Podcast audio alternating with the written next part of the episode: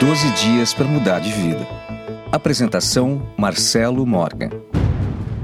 Sexto dia merecimento. O tempo todo somos confrontados com a culpa, e o resultado disso é que muitas vezes acabamos não nos achando merecedores da felicidade, amor, dinheiro e muitas outras coisas. O sentimento de merecimento tem que ser apenas um guia e não uma sentença proibitiva. O fato é que não importa se você é uma pessoa boa ou má, se você se achar merecedor, assim será. As portas do amor, abundância e tudo de bom que a vida puder lhe dar serão abertas para você. Ser uma pessoa boa te ajuda a evoluir, mas não confunda pessoa boa com submissa a um Deus vingativo. O verdadeiro Deus aceita e permite tudo, pois ele é você numa experiência humana aqui na Terra. Acredite, você merece tudo de bom e ruim que a vida tem a oferecer.